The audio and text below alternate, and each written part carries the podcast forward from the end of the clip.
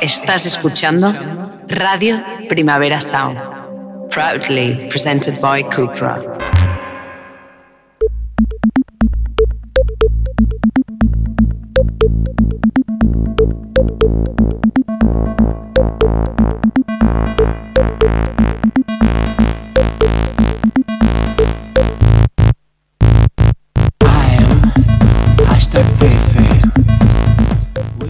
Bueno, bueno, bueno, bienvenidos todos a Queer Up Your Life en Radio Primavera Sound. Soy Albi y un año más reconozco que no he, ido, al cementerio con mi madrina a visitar a mis abuelos. No passa res, mmm, no sé, no fa falta que sigui tots sants per pensar ni per anar-los a visitar. Em queda una mica lluny, no passa res. Um, Marc Loguera, tu has anat al cementiri aquests dies? No, no he anat al cementiri, la veritat. No. Però estic bé, estic bé. Estic bé regular. Està, regular? Sí, o sigui, estic bé perquè no estem fent el podcast des de la presó i estic regular perquè avui he tingut un, so avui he tingut un somni que molt podria heavy. haver passat? Avui he tingut un somni molt heavy. Ai. Que és que tenia cucs a la panxa. Ai, no, per favor, quin horror. No, no, i eren Heidi Klum. I, man, i jo, els, Era, hi- jo els anava, com que era Heidi Klum? Eren moltes Heidi Klum. clar, disfressada de cuc. Però tu els hi preguntaves si t'estimaven? No, jo els hi deia, per favor, marxeu d'aquí. Marxeu d'aquí. I no marxaven. Ha sigut Ai. terrible, ha sigut terrible. És que aquell disfraç a mi m'ha traumatitzat, eh? Eh, a mi m'ha decepcionat. O sigui... No, em refereixo, no, no, no. La disfressa és una meravella. Ah. Però jo de debò que pensava que ho havia fet per la cosa de... Si fuera un gusano me seguirías queriendo igual i no, diu que ha fet això pues, per fer alguna cosa. Els jajos. Per sí, És que... exacte. Tia. Ja està.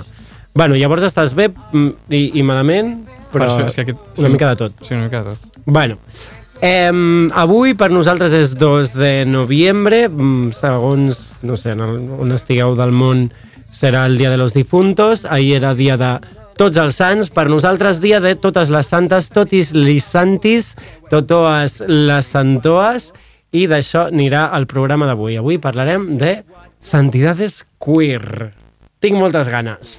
Um, però abans, i avui només tenim una cançó, un They de Mazo, um, perquè si no, no, no, no acabaríem el programa mai, doncs us presento un tema que es diu Having Fun, entre parèntesis, con tu piba. És de La Sol, algú que ja us vam presentar aquí no sé quan, sincerament, ja no me'n recordo, uh, featuring La Quincy. Això es diu Having Fun con tu piba.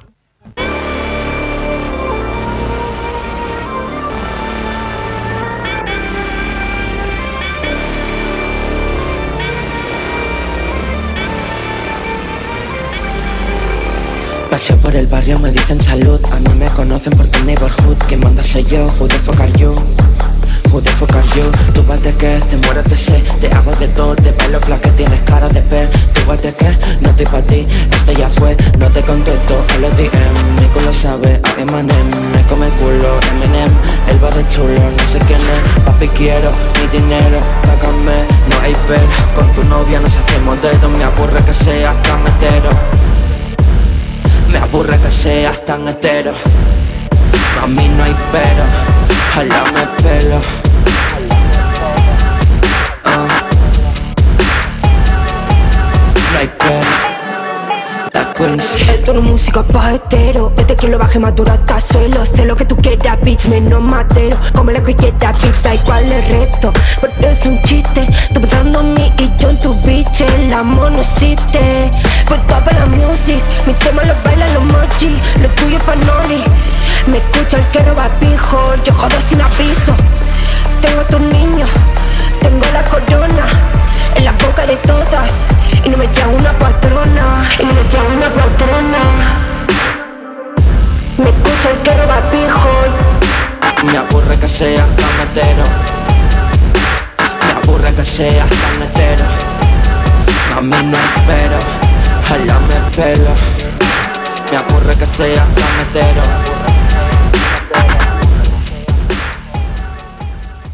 RPS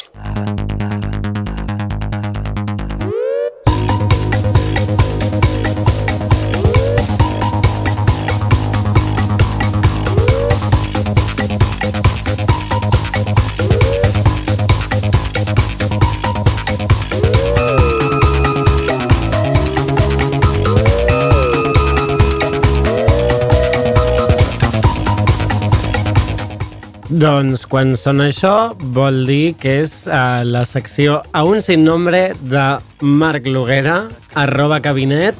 Eh, no se me olvida, eh? Has de pensar quin nom li posem a aquesta secció. Crec que entre, entre totes les oients podem fer un exercici de Ah, buscar-me vale. nom. Vale, M'agraden com aquestes coses que, la gent, que, els, que les oientors participin Vale, i que, busquin, i que busquin un vale. nom. Oyentoas, ens podeu comentar els stories o els mm, DMs directament per Twitter, el que vulgueu. Com mm, le vamos a llamar a la sección de cine de Marc Luguera. Um, per cert, que no sé si l'altre dia ho vam dir, però que anirem canviant de català al castellà sí que ho vam dir, és igual. Eh, perquè vam decidir que eh, el bilingüismo és no binario, cosa que és una mica rara perquè bilingüismo no? és una mica binari, Però da igual. però da igual. Aquí estem per inventar-nos les nostres Ah, pròpies les regles. nostres i normes. I adeu. Exacte. Uh, anava a preguntar, ¿de qué vamos a hablar hoy en tu sección? No, eso ya ho sabem, ¿no? Sorpresa, sorpresa, Sorpresa. de sants i santes i santoes. I santoas. Maricones, bollerones i no binàries. Vinga, doncs, com dius tu, fot-li. Fot, li fotem. Eh, bueno, és veritat que ja parlarem de sants, santes i santoes pues, no binàries i és cert com que l'Església com ha volgut amagar com totes aquestes històries, mm. però per això està el cine i com l'art en general per fer un exercici de... Per reivindicar-les. Exacte, de visi- visibilització total. Llavors jo us he portat tres històries com de tres santes que són a la vegada tres pel·lícules. Vale. Comencem per la primera. Comença tu, Fumli, que jo, mentrestant, et faig un birrial. Tenia moltes ganes de que el birrial saltés aquí, en És directe. Tatxan, Hòstia, a mi no sí. m'ha sortit. Som superreales. Vinga. Va, Eh, Quina és la per la primera primera? pel·lícula, que és Sebastiane, que és del 1976 i està dirigida per Derek Jarman. Eh, segurament, com moltes oients ja sabreu, Derek Jarman és com un dels directors mariques per excel·lència i la seva primera pel·lícula justament va ser com aquesta, no? Ha dirigit altres pel·lis com Blue o com la pel·li de Caravaggio i realment com és un director molt interessant. I aquesta pel·li, la de Sebastián, és veritat que no, no està ara per ara a ninguna plataforma i des d'aquí com animo a que si ens està escoltant algú que porta alguna plataforma de cinema, per favor, que la fiqui ja. Si no, jo li passaré a tothom que me la, la de demani. Caravaggio, eh? No, no, no, la de Sebastián. Ah, la de carinyo. Sebastiane, no hi sí, és? No hi és a ningun lloc. Llavors, Oh, si algú la vol veure, jo li puc passar com un link així d'amagatotis, però per favor, des d'aquí demano que alguna plataforma la fiqui. si us plau. Molt plataformes que ens escolteu, volem, Guinyo, guinyo. volem Sebastiane. Vale. Aquesta pel·lícula, bàsicament, explica la història de Sant Sebastià, no?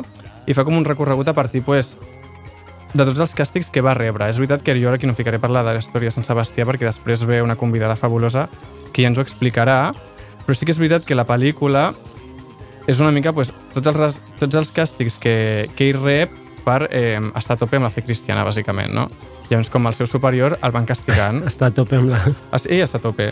I què passa? Que bueno, ell s'entrena pues, amb totes les seves amigues mariques i la pel·lícula en veritat se sent com una mica com que totes estan com un, a un after, però, com se, però Sant Sebastià tota l'estona té com un, un bad trip, És un... És un perquè no el paren de castigar, pobre fill, És un chemsex mm, romano. 100%. I sí que al principi comença, pues, l'escena inicial és com una bacanal, així com la pel·lícula de Calígula, com superteatral, com molt èxtasi i tal, però al final la pel·li realment és com mm, molt de cinema verité. I crec que com l'important d'aquesta pel·lícula és la corporalitat d'aquesta, no? que tota l'estona es parla com del cos a través del cos. I en el fons és com un exercici com de despersonificar aquest sant i tota l'estona es parla pues, de, això com des d'una corporalitat i com de dansa del múscul crec que és molt, que crec que és molt interessant. I hi ha com escenes bastant heavies i molt xules que són com a càmera lenta, de com els gladiadors, eh, tota l'estona van despulladíssimes i tota l'estona s'estan com esbarallant i fent com carantonyes a la vegada, és com una relació bastant... Igual no està en cap plataforma perquè la plataforma que ha d'estar és a Pornhub. No, perquè no hi ha sexe explícit tampoc. Vale, vale. Però, i al revés, és, és que és, a més és com preciosa. Hi ha com una escena de 10 minuts de dos eh, gladiadors fent-se com això, com carantonyes, però esbarallant-se a la vegada com a un mar i, tot, i és com a càmera lenta. O sigui, és com molt extasiant i és, i és molt xula. I des d'aquí pues, animo totes que la, que la veieu i sobretot per aquest tema, no? que com desmitifica i, despersona, i despersonifica el, a Sant El Sebastià. sant en si, Exacte, i el torna carn. literalment. Literalment. Literalment, Literalment. Eh, Doncs no està de més. No està de més, exacte, escolteu. Eh, I això sí que és veritat que em recorda com una pel·li que es va fer desple, després de la Claire Denis que es diu eh, El buen trabajo, que justament va com una mica de lo mateix, que és de la relació d'un sergent amb el seu soldat i juga també com tota l'estona amb aquesta corporalitat i amb aquesta dansa del múscul davant de càmera. I crec que és bastant, bastant guai. Això em porta doncs, a la segona pel·li que parlarem, però justament per tot el contrari. Eh, una pel·li que no va tant de lo explícit, sinó com de lo íntim i, de, i del subtext. I aquesta pel·li es diu Vision, mm -hmm. és de Bollerones aquesta vegada. I és una... Vision, i ja ens podem imaginar que hi ha una mica de... Mm, senyores místiques que Senyores ven coses. mistiquíssimes, exacte. És una pel·li del 2009 i aquesta sí que la podeu veure a Filmin Vale. i està dirigida per la directora alemana eh, Marga Margareta von Trotta. Hòstia, quin cognom més fantàstic. Sí, però espera't perquè és el que ve ara. Eh, la, la pel·li explica la història d'una santa que és... Ojo, eh, espero dir-ho bé. Que és la santa Hilde, Hildegard von Bingen, toma ja, Mm -hmm. pues que va ser una monja que va tenir com visions sobrenaturals on Déu li transmetia com els seus missatges i les seves cosetes. Era una mica com la, com la Raven Bollera, saps? Com que de repente sí, com Bueno, de repente, escolta, Raven pam! és bollera, de fet. Pues- No el personatge, però, però Raven, actriu, és, és icono bollo, o sigui que ja ho tenim. Pues ja està. Raven és Hildegarda. Pues amb, amb monja. Això, això els agradarà molt a, una, a algunes de les nostres pròximes convidades, que ho diem aquí com si fos un secret, però en veritat, si estan llegint el títol al, al, Ja està. a les plataformes ja saben amb qui parlarem després.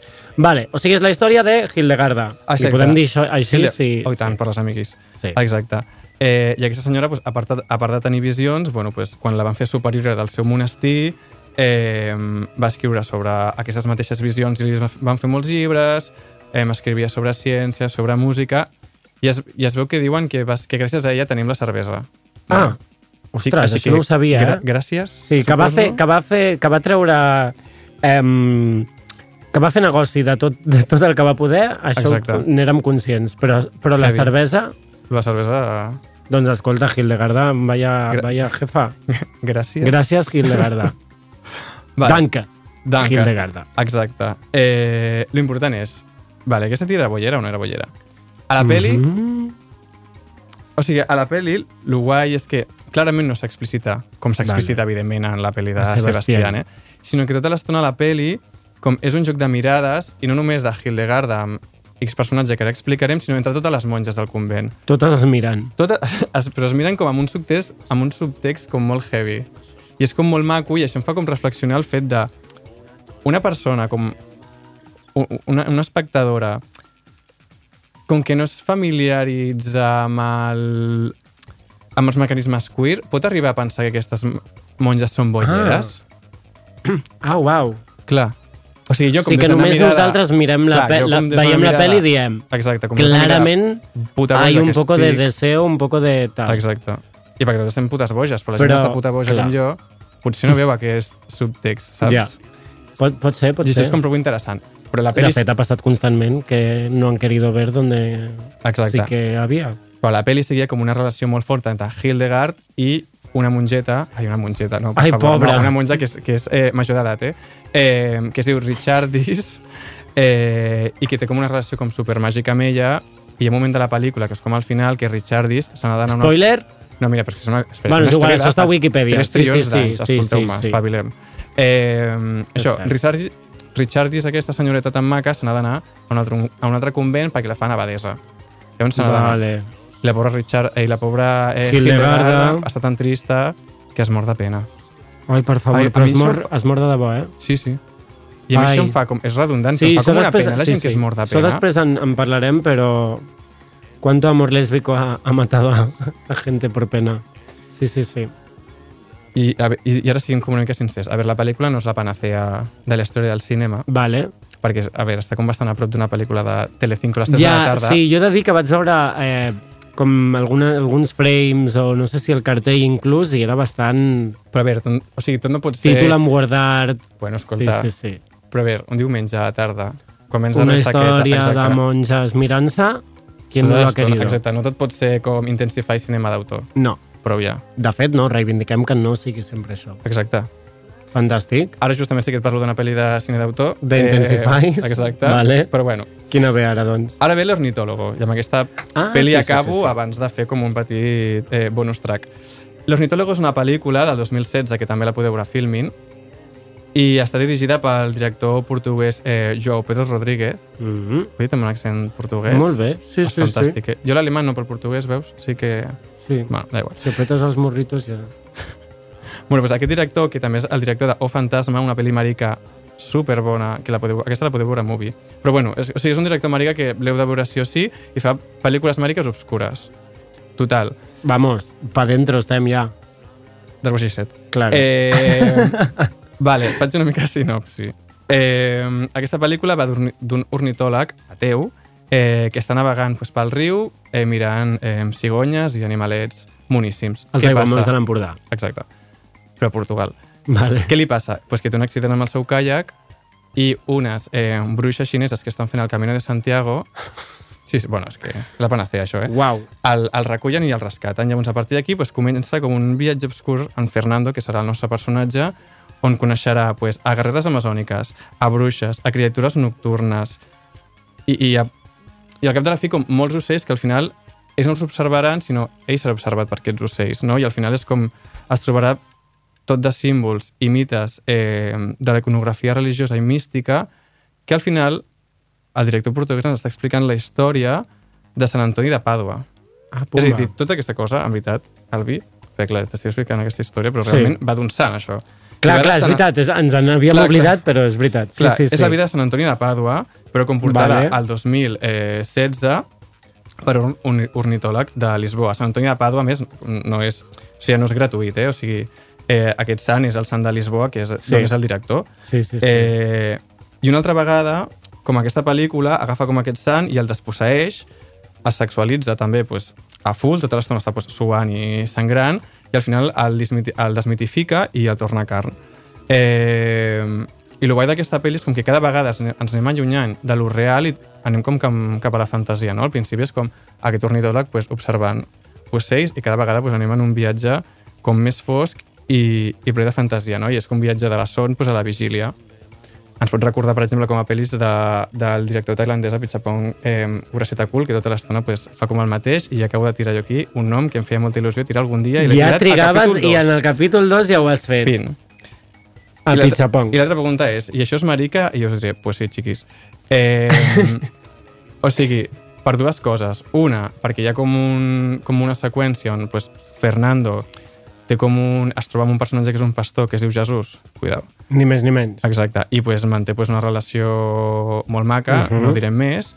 I després, pues, una altra vegada, perquè la forma en què està gravada aquesta pel·li pues, també és molt queer, no? Sinó, perquè fa el, el retrat d'aquest personatge com des d'una mirada super eh, biològica i al final pues, ho fa des del costat més físic del cinema.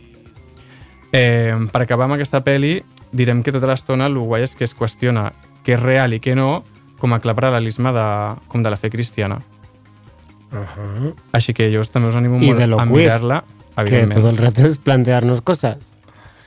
I amb, amb aquesta pel·lícula jo acabo ja, perquè avui ens ens Sí, sí, un programa eh? molt llarg, però Vale. faig un petit bonus track. Ah, Ah. ja deia jo, que aquí me faltava alguien.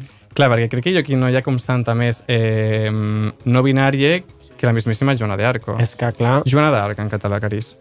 Eh, llavors, com hi ha moltes pel·lis de Joana d'Arc, molta. jo aquí he fet un, un tir a la canya, al senyor Filmin. Ahà. Llavors... Eh, Hola, senyor Filmin.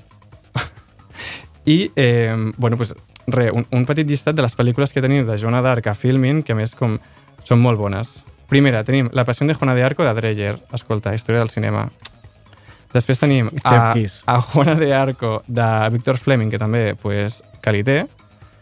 I després tenim una altra que no és tan explícita i no explica tant com la història de Juana de Arco, que és eh, la, la, la pel·lícula d'animació japonesa Belladonna of Sadness. Ah, uau, tot un clàssic. Sí, pues aquesta pel·lícula pues, està, està ambientada, pues, ambientada, no, basada a la història de, de Joana d'Arc. Està dirigida per Hichi Yamamoto i pues, qui no l'ha vist, que corri a veure-la perquè és... això sí que és història del cinema. M'encanta Sí que acabar amb aquesta frase. Això sí que és Història història, del del cinema, cinema. per favor. És la manera de, de, com de deixar clar que, A veure, que, no, i que tu saps del que parles. tu no no? pensis, Això eh? és història del no cinema, prengui ja està, i és així. Punt. Escolta, doncs, eh, moltes pel·lis, moltes que de fet, jo l'ornitólogo el tenia, el tenia posat a ver después. Guardar, no, Guar- guardar després. Sí, ver después. Ja, el, ja està. Crec que avui tocarà veure-la. Oh, i tant. Em, si haguessis de triar una de Juana de Arco, quina... Belladonna of Sadness. O sigui, és que no és Sí, eh? qual de Juana de Arco, però, Vale. però sí, o sigui... Ja, ja. Sí. Aquesta també la tinc a, a veure després. Vale, pues, si no l'heu vist i ara us he dit això, crec que hi ha una altra lectura. Jo, és que la primera vegada que la vaig veure, evidentment, no tenia No ni, ni pajolera d'ell, Ja, vaig potser prendre d'una m'hagués- altra manera. M'hagués mm, agradat no saber-ho i després fer una revisió. No Hòstia, passa res, no pues- passa res, una mica de... No passa res, no passa res, no, no se pot tot. Um, doncs moltes gràcies. Jo mentre parlaves anava pensant, mm, no sé si les, els pròxims dies t'he de cortar les ales amb els spoilers. Jo és que sóc una Oh. persona que... Bueno, tu ho saps de sobres. Jo quan, quan necessito veure una pel·li que et dic Marc, digue'm una pel·li d'això, ja està. No A veure, necessito però més. la vida de Hildegarda, hija mia. Sí, sí, la Una sabem tothom. fa no Tens tota la raó. La sabem tens, tothom. Tens, la sabem tothom, bueno, mm, potser no, però... Però si heu escoltat algunes de les nostres convidades d'avui, sí, i no digo més. Va, eh, no les anem a rebre a elles, anem a a la primera convidada per ara sí adentrar-nos en la vida de algunos de estos santos queer.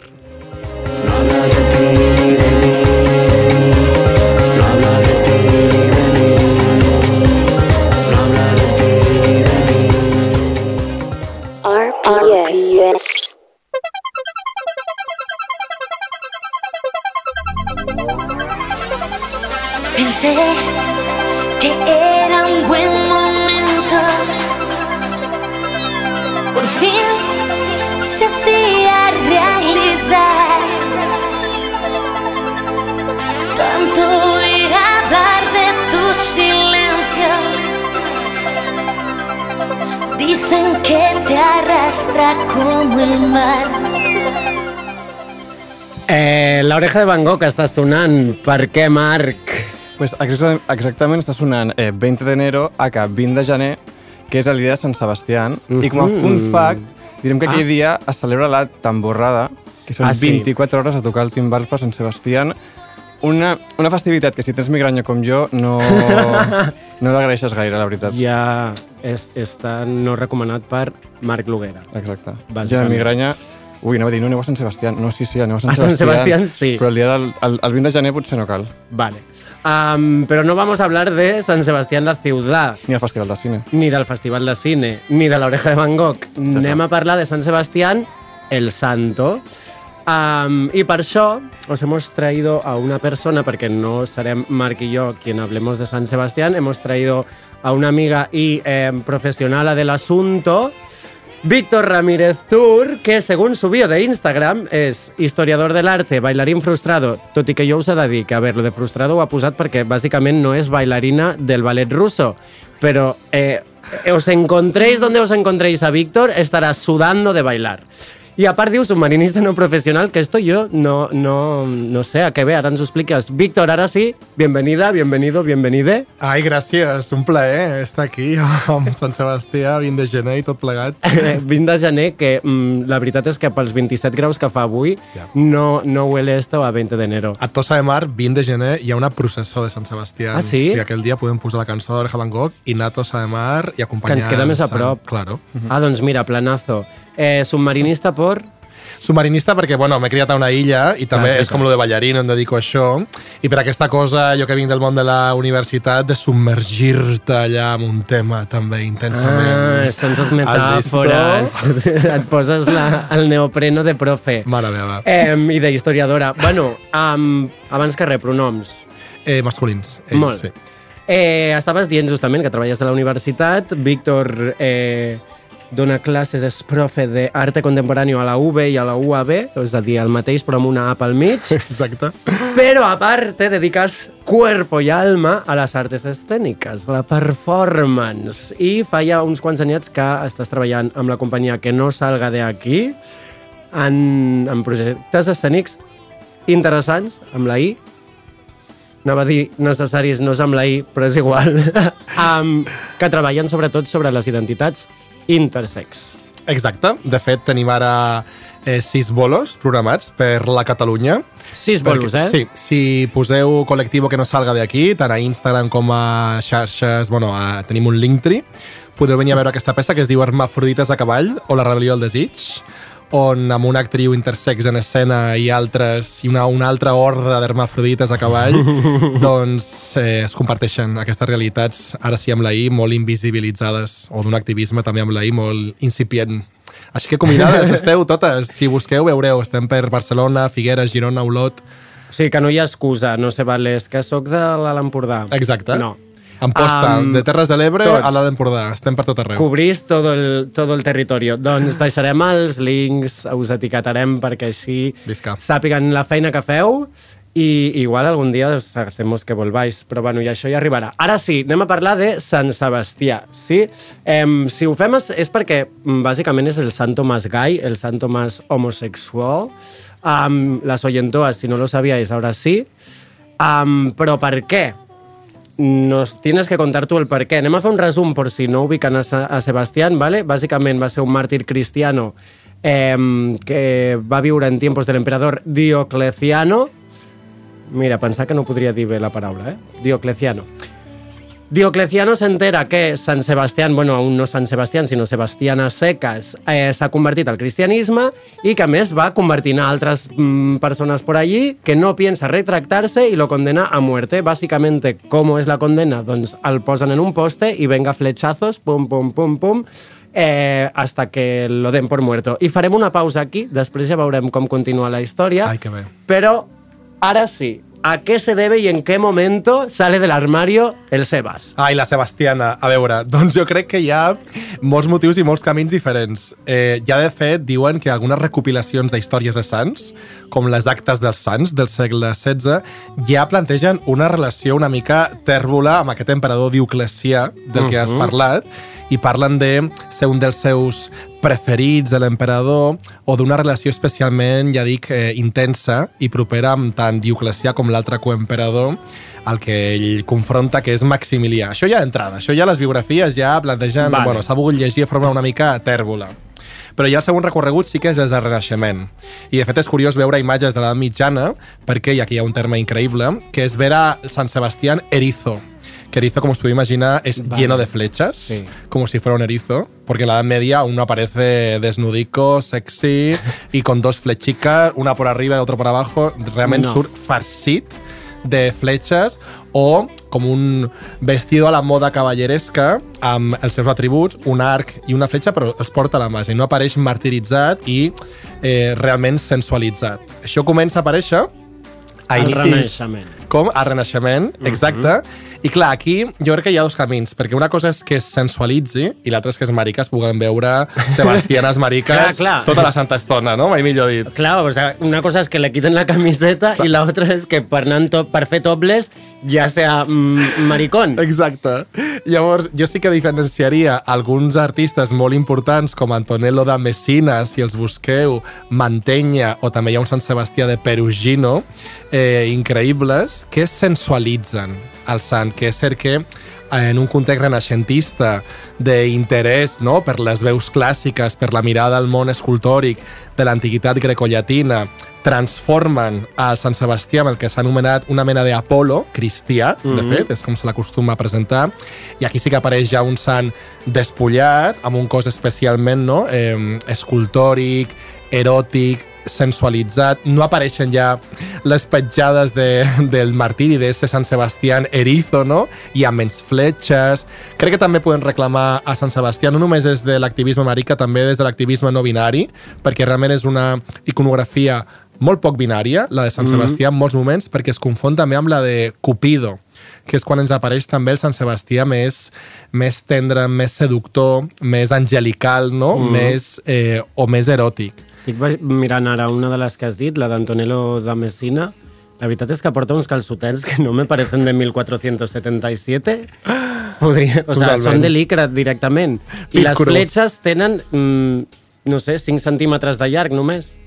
Sí, és que ja dic, no? Va- van desapareixent... Eh, van desapareixent realment no? les, les uh -huh. marques de, del martiri sí que veuràs no? el d'Antonio de Messina més com en runes clàssiques no? Sí. de cop i volta i sí que és cert que són una mica Pit Cru RuPaul aquests Sí, perquè sí, són muy sí. tochacos no? Sí. però sí que és cert que ja ja n'hi ha dos o tres on no només està sensualitzat sinó que ja podríem dir que sobrevola una eh, una certa ombra eh, homoeròtica per la biografia dels artistes que representen a aquestes sebastianes, no? Mariques. Sí, que al final es aquesta cosa de que el, el artista está poniéndose en su propio personaje, ¿no? en, el, en la imatge que està representant i no és tanto que la vida de San Sebastián tuviese tintes Clar, és que realment és, un, és una vida com la de qualsevol altre martiri, és a dir, aquí sí que és important, per això ho comparteixo. Tothom, tothom que, hagi, que hagi estat màrtir i que hagi Claro. patit algun martiri sap que és més o menys el mateix. O sigui, no farem una jerarquia de, de martiritzats, pobra gent. que Ja van Cosa que patir em prou. semblaria divertit, eh? Podríem fer-ho, eh? eh? A veure, tenim a Santa mm, Eulàlia que fueron 13, no? Ah, Sí, pobres. Vull és que dir, tots aquí, pateixen clar, només molt. per 13 ja, Ja gana. Sí, és veritat, podríem fer-ho a partir d'aquí. Sí que és cert que en el cas d'aquests martiritzats, que això serà important quan ara veiem a Sant Sebastià al món contemporani, que són biografies de reafirmació identitària. És a dir, ell eh, defensa no, adscriure's al cristianisme, no renega, no, es manté, es reafirma Clar.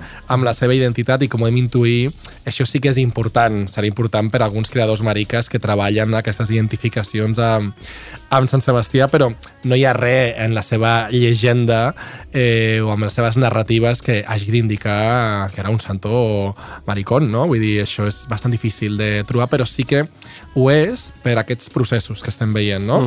Ja sí que hi ha tres creadors, com són Guido Reni, Bernini i Bronzino, que fan diferents Sant Sebastians ja al segle XVI i, i XVII, on sí que aquí no només ens apareixen alguns Sant Sebastians especialment seductors, no? com establint un diàleg íntim amb algun interlocutor, sinó que realment si rastregem les biografies d'aquests eh, tres artistes, sí que ens apareixen, de forma evidentment tèrbola, no pots dir que ets un artista marica No, no, al segle XVII, no? Has de treballar, has d'inventar-te recursos. Potser un recurs va ser treballar, a més de forma insistent, Guido Reni té més d'un Sant Sebastià, no? Volver una y otra vez a ese cuerpo eh, sexy, seductor, íntimo. Així que aquella és una primera... Allò són com els fonaments, podrían dir, para que nos aparezca esta Sebastiana És la sexy. semillita. És la semillita del diablo, però jo crec que ja... De fet, des del de Guido Reni podríem fer el salt. Si busqueu el de... Bueno, té, un- té uns quants, eh? eh? Guido Reni. De fet, van ser una mica alterats perquè això havia d'anar... Aquesta història és divertida. Havia d'anar aquest Sant Sebastià a un palau de la reina Isabel de Farnesio i va demanar, sisplau, que repintessin el tors per dissimular la seva sensualitat. Clar, que això també l'estic buscant ara i mm, aquesta manera de marcar la cadera per al ladito, no? És, és, és, aquí ja és mostrar la pluma de Sant Sebastián. Total. De fet, eh, a veure, al segle XVI, clar, homofòbia, eh, amigues, no? Eh, hi, ha, hi ha moltes queixes hi ha moltes queixes d'aquest Sant Sebastià. Calderón de la Barca se queja de que és este cupido celestial, esto no és Sant Sebastià. I reclamen tornar a vestir a Sant Sebastià i que tornin a aparèixer les marques més dures de, del martiri i les fletxes i volver al erizo, piden algunos. Volver a l'erizo. que no nos interesa nada. Eh, però el de Guido Reni és, crec que pot ser un bon pont per entendre perquè ja és una icona gay, eh, el Sant Sebastià al 19 i al 20, perquè Oscar Wilde veu una d'aquestes Sant Sebastianes mm. del Guido Reni i de fet el nom que es posa Oscar Wilde a l'exili és Sebastián eh, Melmoth per la fascinació d'aquesta figura i després també, ja al segle XX, eh, Mishima, que no sé si és el nostre referent marica per excel·lència, però bueno, y con sus cositas autoritàries, no?, el niño, però a Confessiones d'una màscara del 49, ell explica que ha un llibre reproduït, veu aquesta imatge del Guido Reni, i que és on té el seu primer com arrebato sexual, descubre eh, su deseo homoerótico con este San Sebastián de Guido Reni i és un text molt valent, al 49, al Japó del 49, dir que comença a masturbar-se gràcies a aquesta imatge i que ell sentirà una especial eh, fascinació homoeròtica per cossos a mig camí, cossos d'homes a mig camí entre el desig i, i el martiri. Llavors, com deia, aquí arribem al segle XX i jo crec que des d'on podem reclamar també a Sant Sebastià de forma més específica i activista és quan molts artistes amb un context de eh, profund estigma homofòbic com és el de la crisi de la sida VIH als 80-90 comencen a utilitzar la figura de eh, del Sant Sebastià per aquests motius que han dit de reafirmació identitària. És curiós, he pensat avui també que és el sant protector de la peste.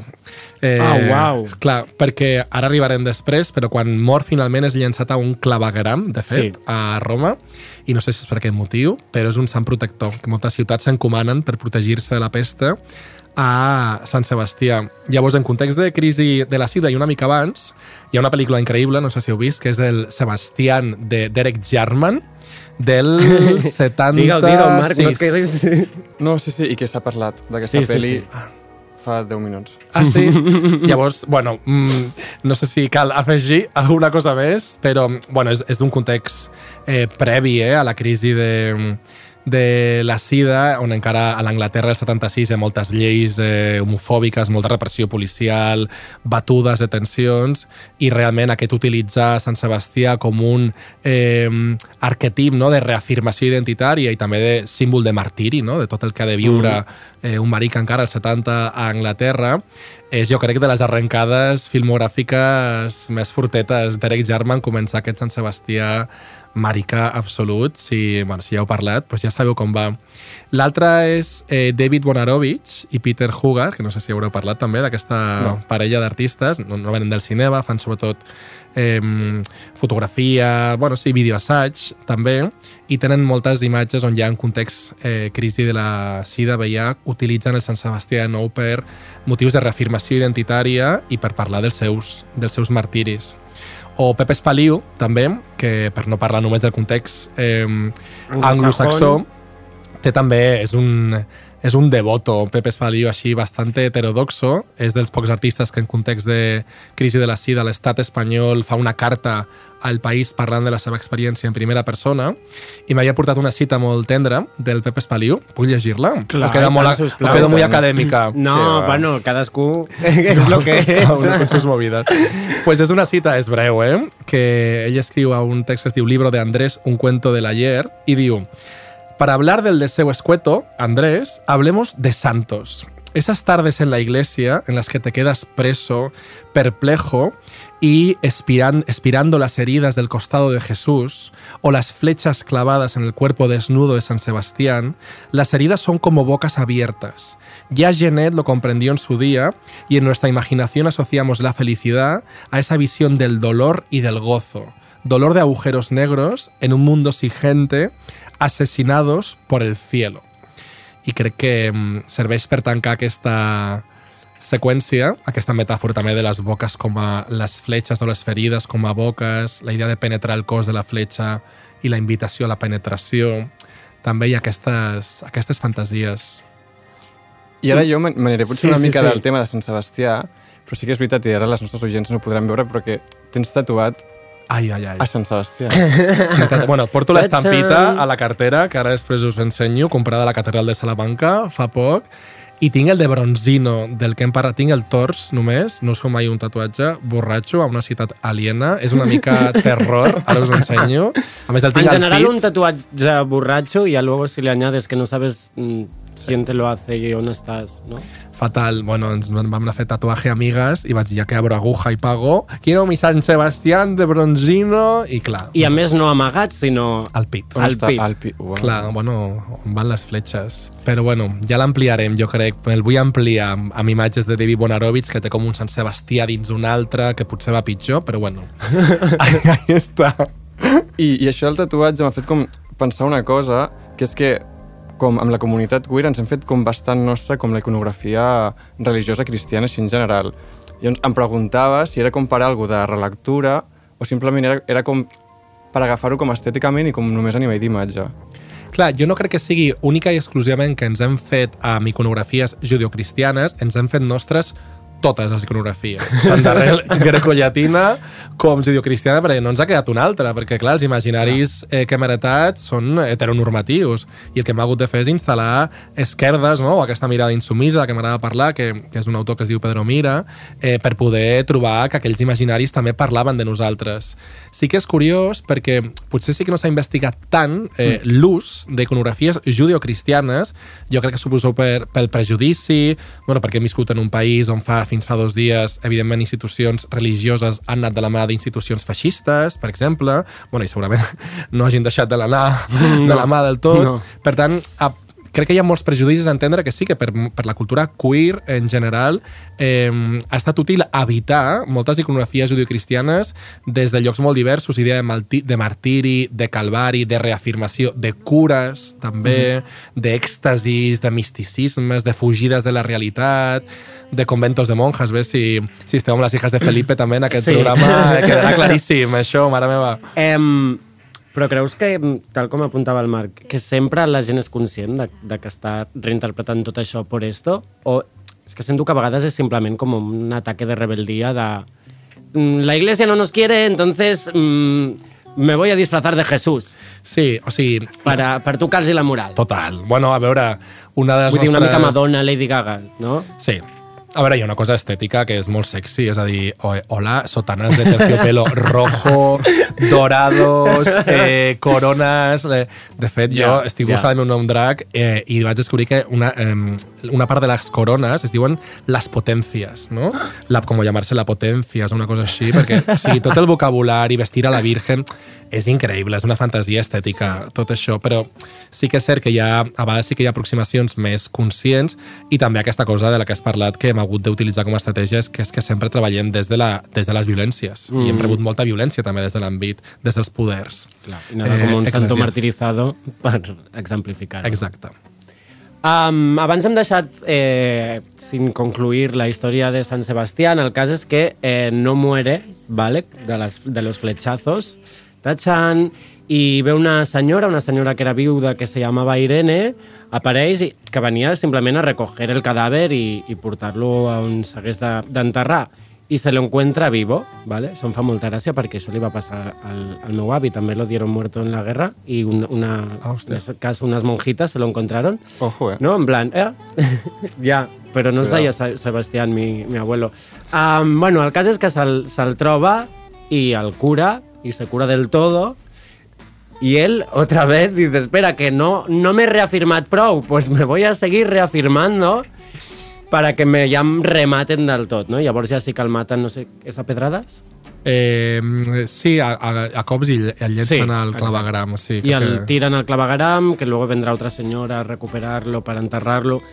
Però aquesta Irene de qui parlàvem, que lo cuida, eh, a tu també et serveix per encara seguir parlant de... de no? Em sembla increïble això i mm, està, crec que és com hem d'acabar aquesta història Mhm. i crec que també ajuda per reprendre una mica el que em preguntaves, Marc, perquè l'exercici de reapropiar-nos de les imatges que, que estan allà per nosaltres també eh, no, no té interrupció, el seguim fent i és cert que Sant Sebastià està reapropiat no? per, eh, per les arts, l'activisme marica, però vull, vull acabar aquesta història explicant el següent, i és que eh, jo treballo puntualment per museus que ens conviden a fer aquest exercici, museus no contemporanis, a més, amb col·leccions no, eh, d'arrel judio-cristiana o grecollatina, que ens conviden a fer aquest exercici, i sí que el de Sant Sebastià és com molt evident, o més, més popular, però vaig convidar una, a una col·lega, historiador de l'art i filòloga, que és la Mireia Sánchez, a fer aquest exercici, y a imágenes de Santa Irene, efectivamente, ¿no? Eh, eh, siempre estamos ahí los maricas, pero nuestras amigas están ahí con, con nosotras siempre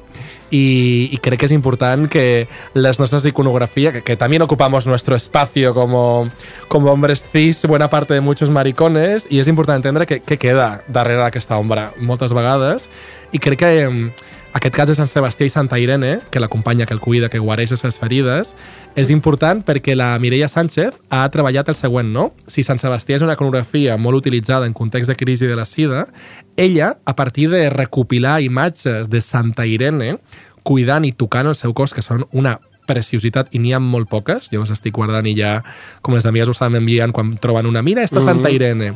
Doncs la Mireia Sánchez, per una d'aquestes invitacions que aquest crec que era al Museu d'Art de, de Sabadell, ha treballat totes les xarxes de cures de les lesbianes que van acompanyar, tocaven, guarien els cossos dels seus col·legues o col·legues o persones mariques anònimes en un context on ningú es volia acostar eh, a aquells cossos. I ha treballat sí que una línia més eh, anglosaxona de xarxes de cures bollos que jo desconeixia, com les Blood Sisters de San Diego, que es feien transfer, eh, trans, bueno, eh, com es diu, extraccions de sang, transfusions de sang en un context on les mariques no podien donar sang. Llavors elles van dir, doncs, si nosaltres podem com a dones, eh, en un moment on fa, feia falta molta sang, Clar. doncs donem sang, no? O la Kristen Rayas o Maggie Snyder, també a l'Hospital de Utah, metgessa infermera, encarregant-se específicament de les cures d'aquells malalts que tothom va desatendre. La Lisa Power a Londres, que és increïble, també fa molta assistència telefònica, forma part de, de ACT UP Londres, però sobretot ella defensa el que diu la Stropi Dykes, que és molt bé les xarxes de cures bollos, però no podem que po- podem ser buig i ser curoses, és a dir, que tampoc queremos ser el estereotipo de la buena samaritana y la monjita, que sí que estamos aquí dando el callo, però seguimos siendo unas buig si nos apetece, que, que és guai no oblidar això, que, que no pensen que ara totes són unes santes monjitas Mai millor virginales. I també està començant la, la Mireia a partir d'aquest diàleg no, entre les xarxes de cures bollos en context de crisi de la sida i Santa Irene, a estirar del fil també del context català o, o menys anglosaxó i ho està fent a partir del joc entre Santa Irene i la Mercè Poal, que jo tampoc la coneixia, que és una infermera lesbiana ja retirada, que va treballar eh, al context sanitari a la unitat de malalts i infeccions a l'Hospital Clínic en context de crisi mm. de, de la SIDA i està començant a establir un diàleg per fer aquesta recerca, però des d'aquest crear nous mites, com estem dient, no? i que de cop i volta també la Santa Irene que Clar, serveixi que per igual- visibilitzar aquelles xarxes tan mm. invisibilitzades no? de cures eh, de col·legues lesbianes. Que al final, pues, la figura de San Sebastián ya lleva unos- unas cuantas décadas, incluso siglos, ¿no? En una icona, pues oye, que también lo sea Santa Teresa, tot i, ai, Santa Irene, tot, Santa Teresa, ja m'estic avançant que en un ratito hablamos... Otros éxtasis. Otro- sí. Eh, doncs molt bonic això, em feia pensar justament la, la sèrie de It's a Sin, no sé si tu l'has Sí, vist. no l'he acabada. Eh, bueno, però que el, per mi el, el principal que em vaig endur d'aquesta sèrie era veure la figura de, de l'amiga Sí. que és la que cuida i que al final és eh, per mi el personatge principal i que sin ella no, no, no hi hauria no hi hauria almenys el, aquesta manera més positiva de veure-ho que, que vol ensenyar la, la sèrie. Ens tatuarem, Em, ens tatuarem, ens tatuarem les, les- les, la mans, les mans de Sí, Santa Irene. sisplau, molt- Per favor, Sí. que són precioses si les busqueu. Ah, podries, no? Si vols, si vols arreglar-te el tatu, igual és la manera. Mira, mira, Com- no, no, és que ho he dit pensant-hi Justament, ja... o sea, però és que a més és supermeta, que Sí, sí. venga Irene a arreglarte, a curarte este tatuaje. Ja està. Ara Ja és quan tens. surti, directe. Ja ho tens.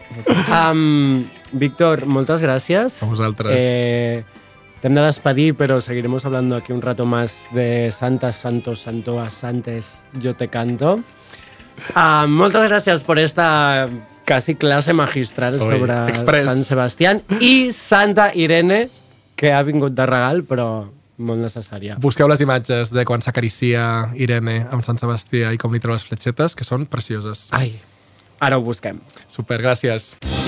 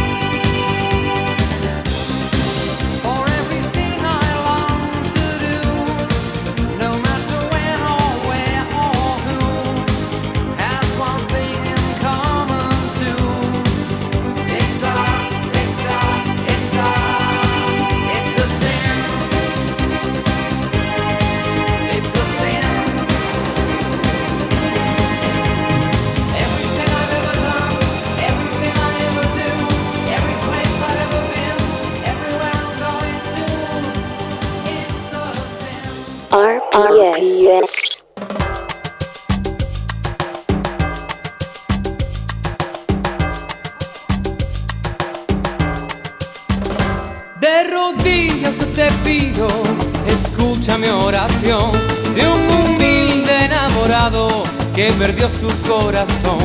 Desde que se fue el amor yo no he dejado de sufrir. Sin cariño no sé qué será de mí. lo que pido, mi querido redentor. Mi plegaria es muy sencilla, solo quiero aquel amor. He pasado tantas noches anhelando su pasión y que vuelva a sonreír mi corazón.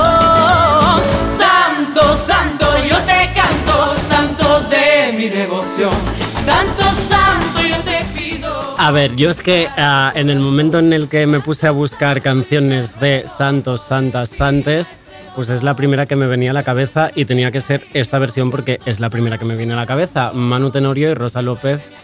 Am, santo, santo, qué maravilla. Bueno, que esto no se acaba aquí. Nos queda ahora un ratito más de charla.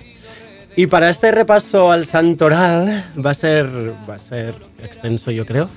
Pues para ello recibimos ahora a unas invitadas, bueno, muy, pero que muy especiales. Yo estoy nerviosa, estoy eh, mm, extasiada, emocionada. Yo no sé si en cualquier momento me pondré a chillar. Para hablaros de ellas, su padre fue rey, se bilocan constantemente, más de lo que les gustaría, más como un castigo que como un milagrito. Y tienen cierta, bueno, tremenda, tremendísima obsesión con Santa Teresa de Jesús.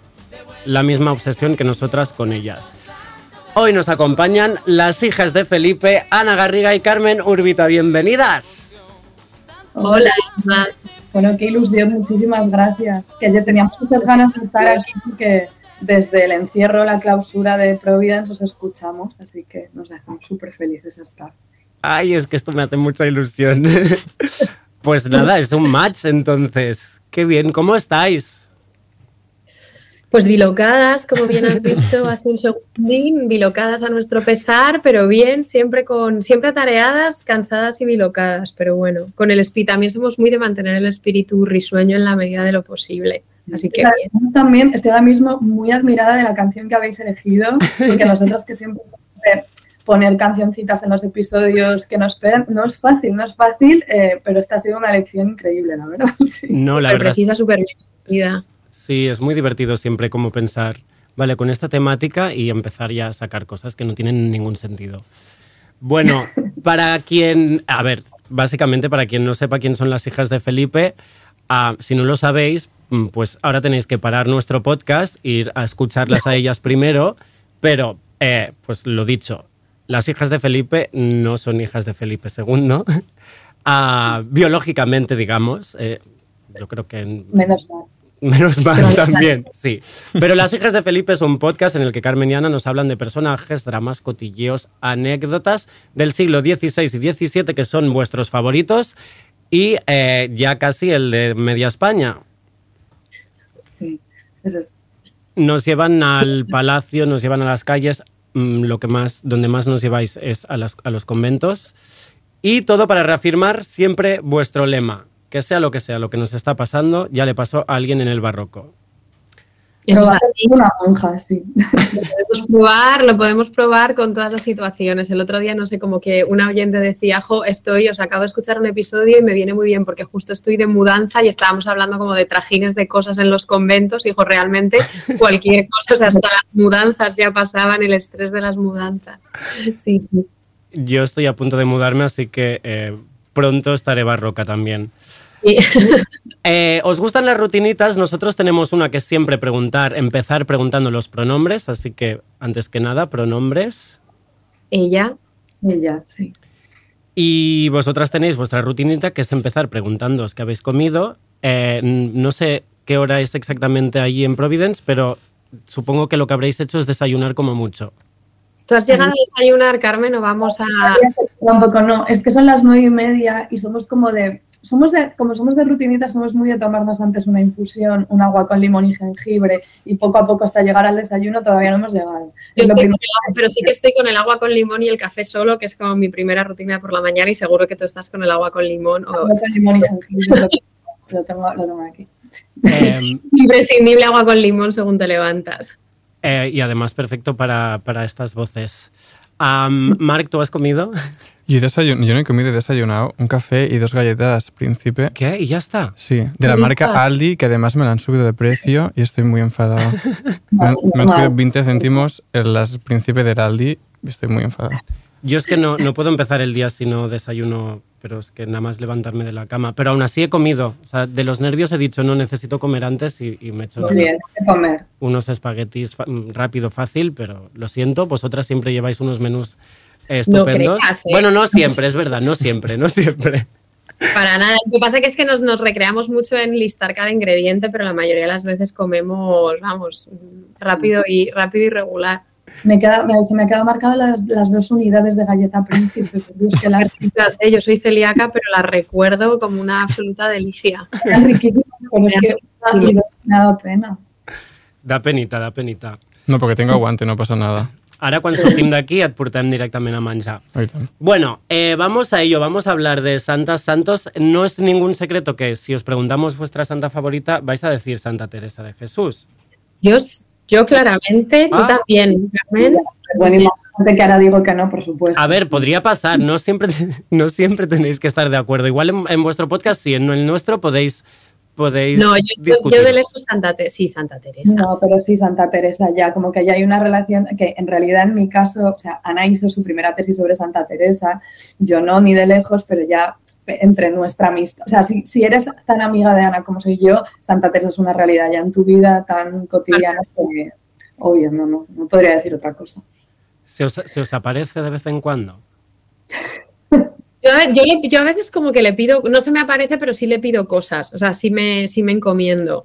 Yo, yo no paro de repetir que creo que estoy como avanzando a pasos acelerados a ser una señora que con 60 años vaya directamente a misa. Espero que no, pero espero poder parar ese proceso. He de decir que el otro día, bueno, el otro día, hace nada que estuvimos en Granada, eh, te santiguaste en la iglesia. Me santigüé para hacer una performance de una per- per- performance de catolicismo porque iba vestida como muy descocada, parecía iba como con un top o una cosa así y me daba apuro meternos en la iglesia que había misa, pues digo, por lo menos voy a fingir que hay como cierta creencia. Entramos en, en la iglesia las dos con las novias y de pronto Ana dijo, nada, aquí me santiguo y al menos así. Al menos así hago una otra apariencia.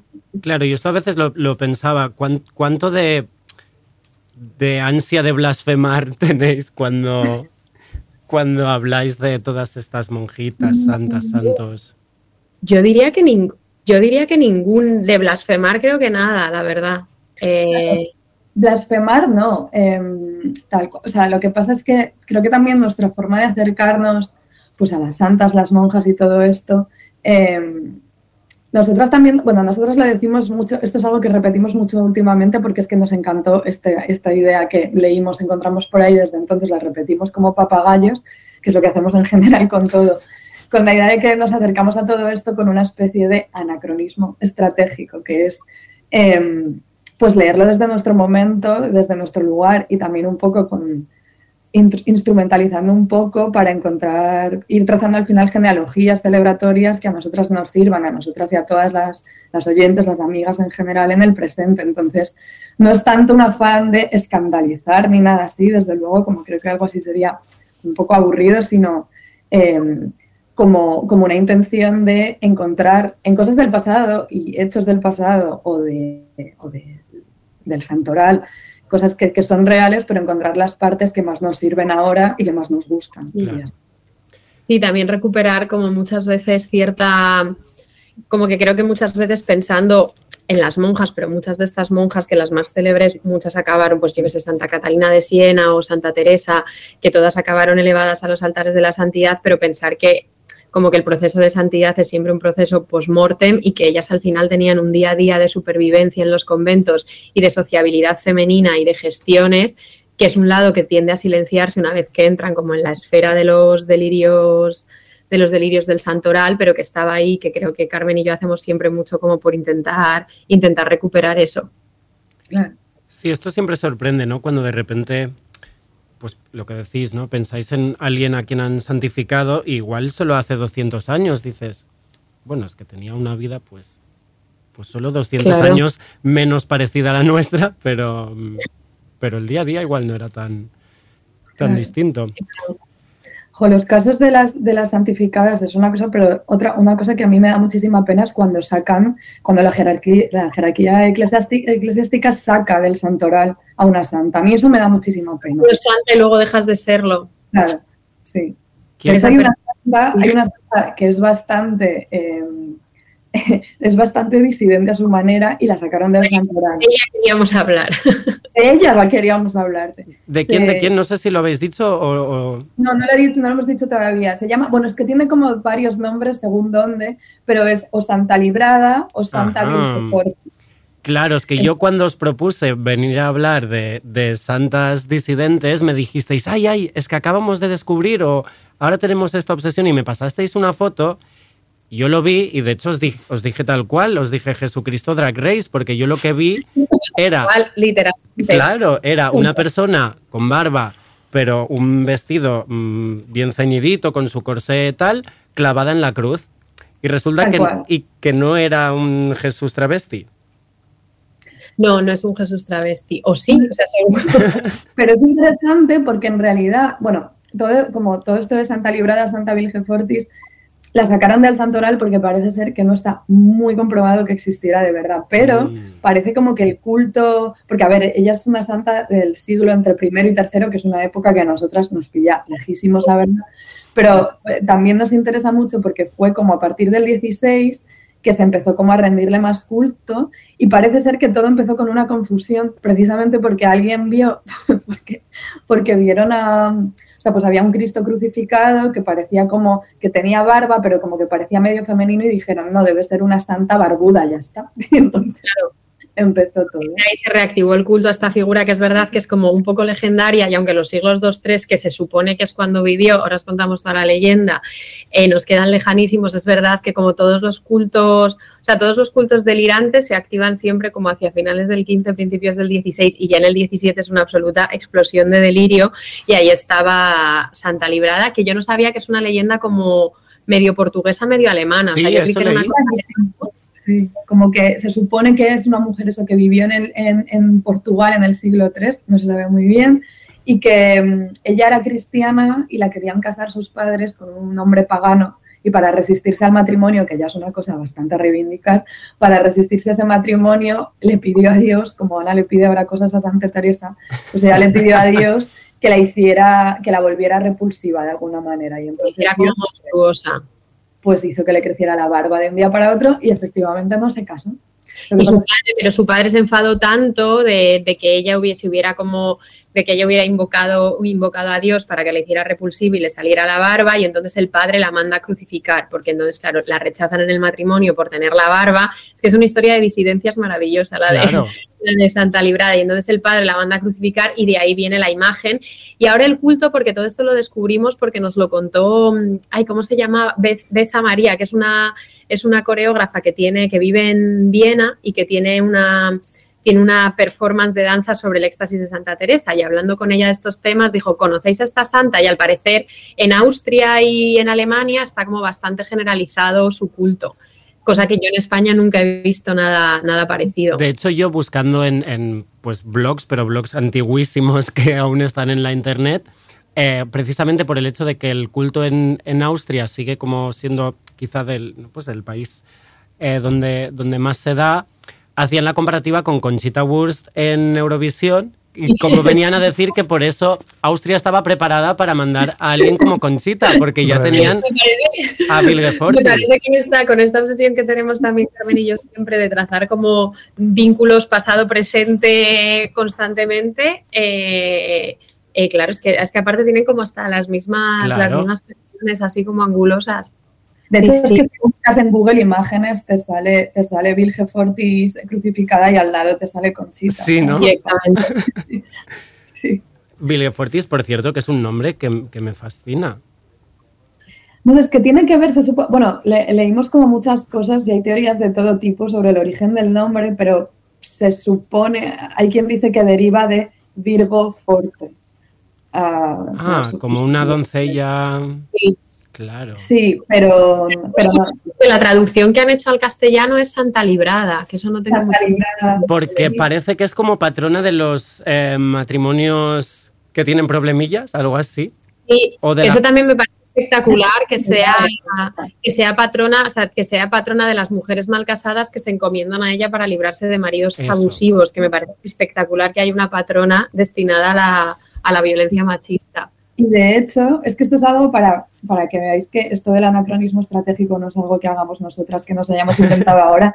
O sea, las mujeres del 16 y del 17 ya lo hacían a su manera, porque muchas eso tomaron a, a Vilge Fortis o a Santa Librada como pues una patrona de malos matrimonios, de si no estaban contentas en su matrimonio y de pues mujeres que decidían salir de ahí de alguna manera.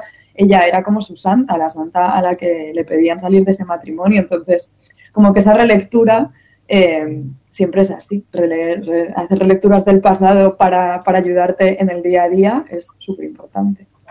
Que no sé si tomarían la decisión de, de dejarse un, un bigote para, para librarse o no, pero realmente es, es curioso Creo que porque no es- Perdón, sí, sigue, sigue, perdona. No, te que iba a decir que no es la única, no es la única vez en la que, en la que sucede que, que, una, que a una santa le ponen la barba, básicamente, para, para librarse del matrimonio. Sí, de hecho, Carmen y yo también tenemos como una confianza muy ciega, muy ciega, como que a veces pensamos o incluso proponemos como temas de episodios confiando en que vayan a salir, o sea, confiando en que los archivos y el pasado nos lo, nos lo va a dar. Y ahora mismo, según estabas tú diciendo esto, estoy casi convencida de que se puede encontrar como, porque hay muchos casos de, de violencia, de, de violencia machista que al final terminan yendo como a juicios y demás, y seguro que podemos encontrar como alguna mujer que se que se encomendó a Santa Librada o que incluso, o sea, que, que seguro que hacían todo esto como quizás de dejarse el vello facial para volverse repulsivas hacia sus maridos pensando en Santa Librada. Yo quiero pensar que pasaba. Hay, hay cuadros de mujeres con barba de la época. Sí, Sí. está el de Velázquez, este famosísimo. El de Velázquez, luego hay otro. Bueno, luego hay uno, hay uno del Bosco, que es una representación de. Esto, además, lo que decías antes, Albi, de, de, de, de Vilgefortis como, como Jesús, porque el Bosco tiene un cuadro que es de, de Santa Vilgefortis, que durante muchísimo tiempo se pensó que era Jesucristo, de hecho, hasta que haciendo como, como restaurando el cuadro fue saliendo poco a poco la barbita. de pronto. Exactamente. Fue apareciendo. Pues siguiendo con, mira, ya que, ya que mencionábamos la barba, no sé si conocéis a Santa Gala, pero mm, fue una, una, una mujer que tras enviudar se ve que se casó y al año eh, ya enviudó y dijo, yo paso de hombres, que mm, precisamente de esto mm, hablaremos todo el rato con muchas de estas, de estas santidades. Eh, entonces también hizo, pues mm, para evitar que la volvieran a casar, dijo, pues me voy a vestir mm, con prendas de hombres y se puso una barba falsa, según algunos de estos blogs. Y entonces am, empezó, a, no sé si empezó a trabajar en un convento o simplemente, quiero decir, a, a- a ayudar a las monjas o directamente eh, entró dentro y allí eh, conoció a la monja Benedicta, que parece ser que pues mm, se enamoraron y Santa Gala eh, murió de un, bueno, padecía de un, de un cáncer de mama, se le apareció eh, San Pedro y ella le dijo, vale, o sea, yo ningún problema en morirme y venirme aquí contigo, pero Benedicta va a venir o no. Entonces le dijo, le dijo, tranqui, tía, que en 30 días te sigue. Y parece que a los 30 días Benedicta... Santa Gala, ¿eh? menuda, menuda tirana del bienestar. de porque Carmen me regaló, por mi cumpleaños que fue en julio, me regaló como un libro de iconografía del santoral que aparece, por o sea, aparecen simplemente como, como las santas oficiales, pero lo tengo ahí, lo voy a coger para ver si sale Santa Gala porque no me resisto en lo que tardo eh. Cógelo, cógelo. Es, es posible, o sea, aparece con una. el- la, la imagen que yo he visto de Santa Gala aparece con una mano en, en uno de los pechos, supongo que haciendo referencia a este, a este cáncer. Sale. pero bueno, es que de hecho yo tengo un apartado aquí puesto en mi, en mi Google Drive que es Santas, voy yo hasta la muerte, literalmente, porque en todas sucede que dicen, no, no, no, tú, tú me vas a acompañar. Tú Claro, vas a no me venir conmigo. Santa Gala puede que tuviera otro nombre, como a veces tenían distintos nombres. O, o es Mm. solo. No. Santa Librada si sale, Santa Librada si sale, ya acabo de descubrir que su santoral es el día de mi cumple. O sea, ya está todo. Bueno, Wow. Wow. Sí, sí. A ver, a ver si vas a tener una nueva santa favorita. A ver si va Ya a haber peleas. va- igual dicen como atribu- atributos posibles, barba, corona, cruz, espada, un libro y una palma de martirio. claro. Sí, sí. Y luego Y no está tenemos. Adelante, adelante. Pues Santa Gala no está. No está, Santa ¿eh? Gala que ver aquí que no, no nos aparece. Está incompleto el Bueno, ot- otra vez silenciando a las mujeres lesbianas. qué sorpresa. Claro, esto es una constante. Luego en Irlanda resulta que estaba Santa Brígida, que, que de hecho es como mm, l- patrona de Irlanda casi, ah, y pasó lo mismo, se enamoró de la monja, este nombre es impronunciable, Darlugdag. Ojo, es que los nombres. Encima Santa Brígida me encanta porque creo que es de estas un poco Juana de Arco que también tiene como que sale siempre con esta especie como de casquito en la cabeza, ¿verdad? Mm. Como de luchadora. Sí. sí. También sale siempre como escribiendo, que eso me da Sí, ternura. aquí la tengo. Sí. Pues en este caso fue, eh, Brígida estaba, bueno, fue ya muerte de mayor, y, y Darlugdag era más joven, voy a decirlo bien al final el nombre. Y aquí era al revés, era Darlugdag que dijo, no, no, es que yo me, yo me voy a morir de pena, te voy, a, te voy a seguir. Y le dijo, vale, pero espérate un año, porque yo quiero que luego seas tú ahora la, la abadesa de, de, de, pues de mi propia abadía. Y sí, sí, mm, según dicen, murió el mismo día, un año más tarde. O sea, quería que dejara las cosas atadas bien Claro, atadas. claro. O sea, hay muchísimas. Jo, Santa Brígida era muy tremenda porque también creo recordar como que era muy de castigarse con un cirio ardiendo ella misma. O sea, Ella. era- ella era, era de montar el espectáculo también. Claro, a mí todo, a mí todo esto además, porque antes, claro, o sea, como que Carmen ha dicho. Ah, no, que perdón, has dicho tú, Albi, que cuando te mandé las imágenes de Santa Sí. Librada, dijiste Jesucristo Drag Race. Y todo esto, una cosa también de la que Carmen y yo hablamos, yo creo que en algún episodio lo hemos mencionado, pero no le hemos dedicado episodio en sí, es que luego también todas estas mujeres en los conventos, y yo creo como que toda. como todas estas eh, disidencias que aparecen a veces en el santoral, que está como más o menos estudiado que emanan como de la propia figura de Cristo, que era una figura muy flexible en términos, en términos de género, porque por ejemplo todas estas monjas, eh, eh, todas estas monjas veían el cuerpo de Cristo como un cuerpo femenino, no como un cuerpo masculino, porque las funciones que ejercía el cuerpo de Cristo, que era básicamente estar abierto, sangrar, alimentar, eran, eran funciones de las mujeres. Entonces, todas estas monjas en los conventos no leían a Cristo tanto como padre, sino a Cristo como madre. Entonces, y hay, y hay imágenes, eh, hay muchas imágenes de Cristo lactante medievales que son espectaculares, que es Cristo representado, o sea, como con una fluidez de género que luego se pierde, como en el 16 o el 17 desaparece, pero como que todavía en la Edad Media está ahí y que creo que todas estas monjas medievales que muchas no llegaron a la santidad porque eran simplemente unas místicas loquitas, pero como que bebían mucho de eso, que es bastante guay. Y, hay un montón de poemas de monjas y de mujeres a la herida de Cristo que son bastante fuertes, la verdad. Sí, sí, sí. Del cuerpo de Cristo como algo penetrable. Sí. Claro, no había pensado en esta lectura y, y me lleva a San Francisco de Asís, que sí que, mm, que es, pues me ha parecido, bueno, es que yo voy a, voy a compartir el, en la web y en, y en Instagram vamos a, a compartir una web en la que está, bueno, o sea, es, es- increíble todas las lecturas queer de mm, santos y santas que hay. Pero de, de San Francisco de Asís eh, explica el estudioso franciscano Kevin Elphick que fue una figura histórica única de la subversión de género, porque parece que eh, les pedía a los frailes que le llamasen madre y que entre ellos también se llamaran madre. Igual viene un poco de, de esta eh, idea Yo que creo- contáis, ¿no? De que al final ah, todo lo que mm, profesan es son funciones entendidas como, como Mm. maternas, como femeninas. También en, una cosa que leímos no hace tanto eh, en un libro de Victoria Cirlot, ¿te acuerdas que lo comentamos hace un poco, Ana? Eh, que toda esta idea de como del, acercamiento a, como a Dios a a- y a la vida de Jesucristo a través del cuerpo sufriente, como que puede recrear el sufrimiento de Cristo, hacía como hacía un paralelismo tan claro, o sea, acercaba la feminidad tanto a casi a la santidad como que parecía que cuanto más femenino eras, más cerca podías estar de, de- de ciertas, de ciertos aspectos de la santidad. Y en, y en la época medieval había hombres que se, que se hicieron eremitas y que, y que se travestían de mujeres como parte de ese proceso. De la santidad, sí. sí. o sea que tampoco me sorprende lo de Francisco de Asís. Mm. Con sus estigmas también, que de nuevo es una cosa muy... Claro, todo también como con la concepción del cuerpo, del cuerpo moral, es como todo lo que fuera, todo lo que estuviera como sellado y cerrado se consideraba masculino y todo lo que estuviera como lleno como de, de fisuras o de agujeros se consideraba femenino. Entonces, claro, las llagas de Cristo inmediatamente se asociaban algo, algo necesariamente femenino. Y como además había toda esta cosa que a Carmen y a mí nos hace mucha gracia, que se llamaba economía de los fluidos, como que en el cuerpo había un solo fluido que se iba convirtiendo. Entonces, claro, la sangre de Cristo podía perfectamente ser leche, las lágrimas eran como igual que el semen, o sea, estaba todo ahí mezclado. Entonces, claro, eso daba unas posibilidades de, de no binarismo que luego pues se fueron perdiendo, pero que en el momento estaban y que es bastante fascinante.